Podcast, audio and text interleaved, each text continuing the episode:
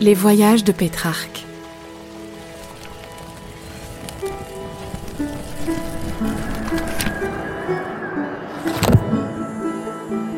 Pétrarque, écrivain et poète italien du XIVe siècle, est né sous le signe du voyage.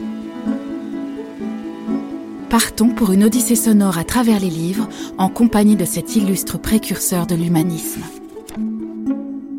Épisode 2 Le voyage immobile. Comment Pétrarque nous invite à penser que l'on peut être étranger partout, sauf en soi-même, et que c'est là que réside la clé du succès et de la sérénité.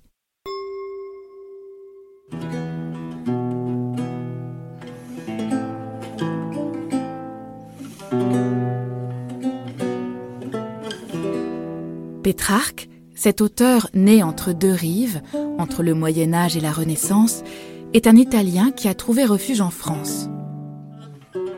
À 33 ans, il est maintenant connu et admiré des princes et vient de passer huit mois à voyager pour affaires pour la très influente famille italienne des Colonna à travers toute l'Europe du Nord.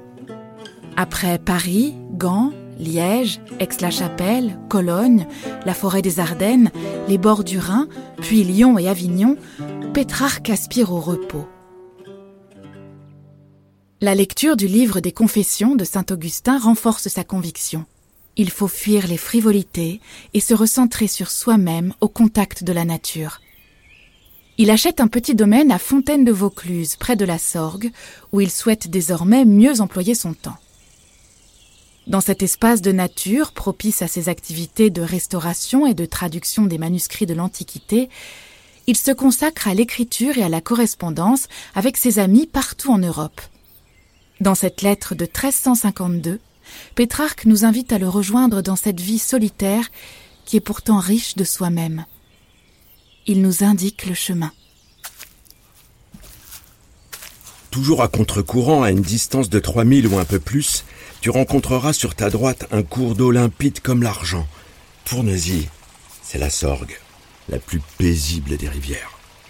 Et après l'avoir remontée sur une distance d'environ 15 000, tu verras une fontaine à nulle autre pareille, qui est la source de cette rivière limpide.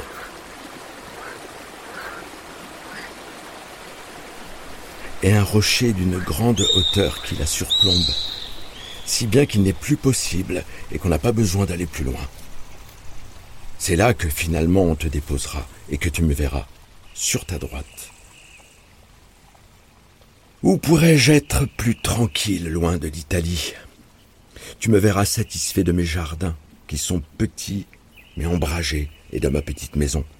Tu verras celui que tu désires voir en bonne santé, qui n'a besoin de rien et n'attend rien de plus des mains de la fortune. Tu le verras du matin au soir parcourir seul les prés, les monts, les fontaines, les bois et la campagne. Fuir les traces des hommes, suivre les chemins écartés, aimer l'ombre,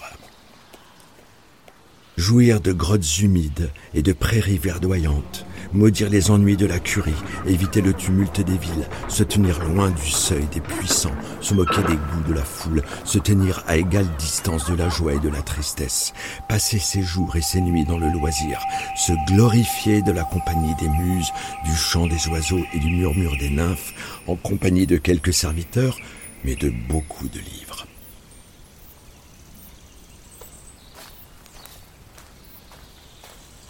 Poser sa tête et ses membres fatigués sur la rive d'un ruisseau qui gazouille. Tu le verras tantôt se tenir immobile en silence et les yeux baissés, tantôt se parler à lui-même. Pétrarque est un homme de contraste et de paradoxe, et lui, le grand voyageur, se satisfait tout à fait de cette vie solitaire et tranquille. Si la nature est une source de méditation, les livres lui permettent de voyager tout en s'affranchissant des contraintes physiques. Dans une lettre de 1368 adressée à Francesco Bruni, son ami florentin secrétaire pontifical, Pétrarque se souvient des incroyables voyages immobiles provoqués par ses lectures.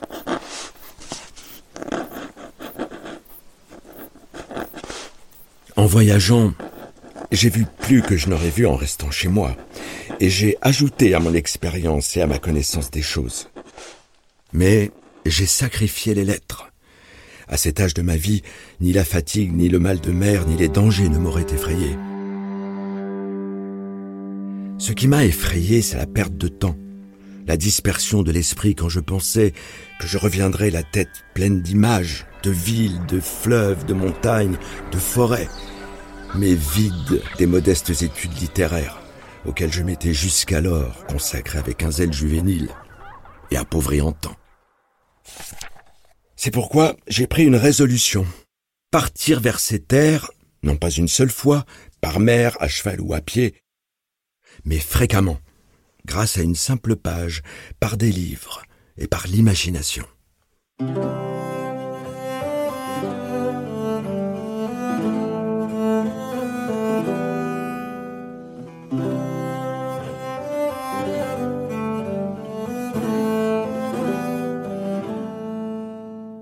À Fontaine de Vaucluse, Pétrarque fait construire une bibliothèque qui accueille ses auteurs préférés, Aristote, Tite-Live et Cicéron, ces grands philosophes et orateurs de l'Antiquité, ou Saint Augustin, philosophe et théologien chrétien du Moyen Âge, auteur des Confessions.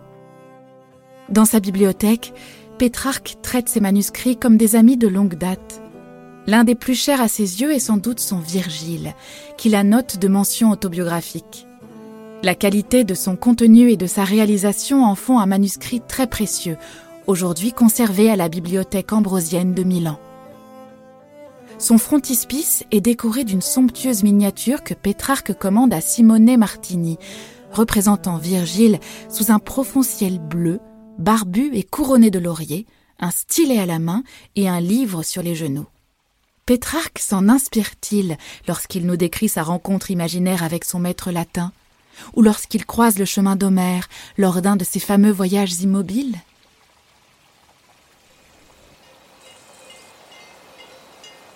J'étais résolu à perfectionner mon art auprès de différents maîtres, sans autre guide que l'amour et mon ardente curiosité.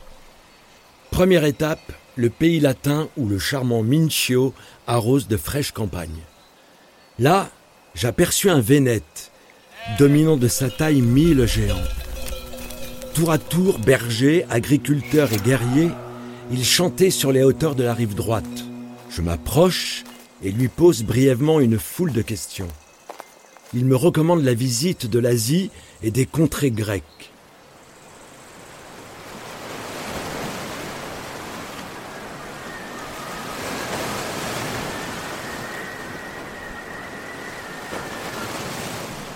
Arrivé à Smyrne, terme du voyage, j'y rencontre un vieillard, un aveugle, un voyant plutôt. Dès qu'il eut appris que je venais d'Italie, il se porta en avant, me tendit la main et m'accueillit sous le couvert de bois profond, dans une ombre reposante.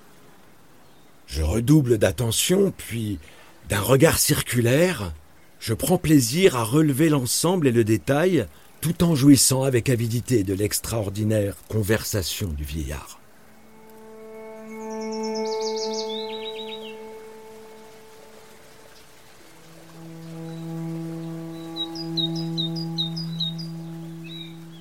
Ces hommes illustres de l'Antiquité, Pétrarque consacre son temps et son énergie.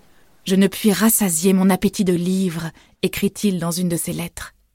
Peuplée de lauriers et de nymphes, la nature de Fontaine de Vaucluse est un cadre propice à l'inspiration de l'écrivain.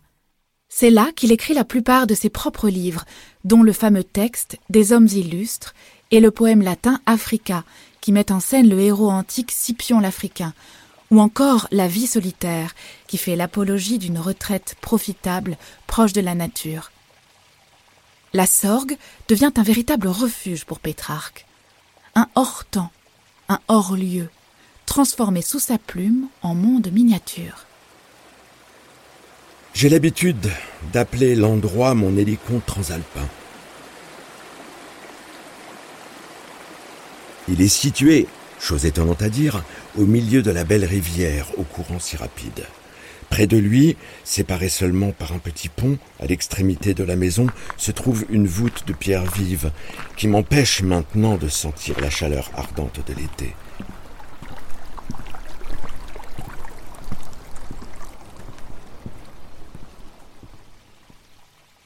C'est un endroit qui incite à l'étude, et je le pense il n'est pas différent du petit atrium où Cicéron avait coutume de faire ses exercices oratoires.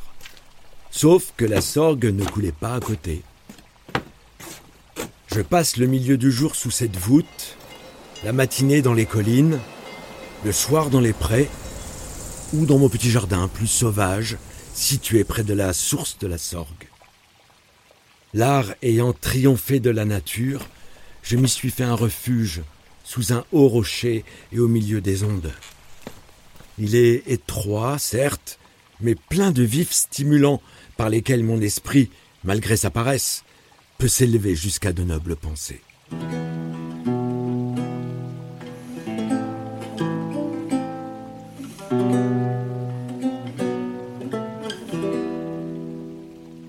Les livres rassemblés par Pétrarque annoncent un nouveau modèle de bibliothèque qui se diffuse au cours du XVe siècle et dont les princes et les puissants s'empareront à leur tour.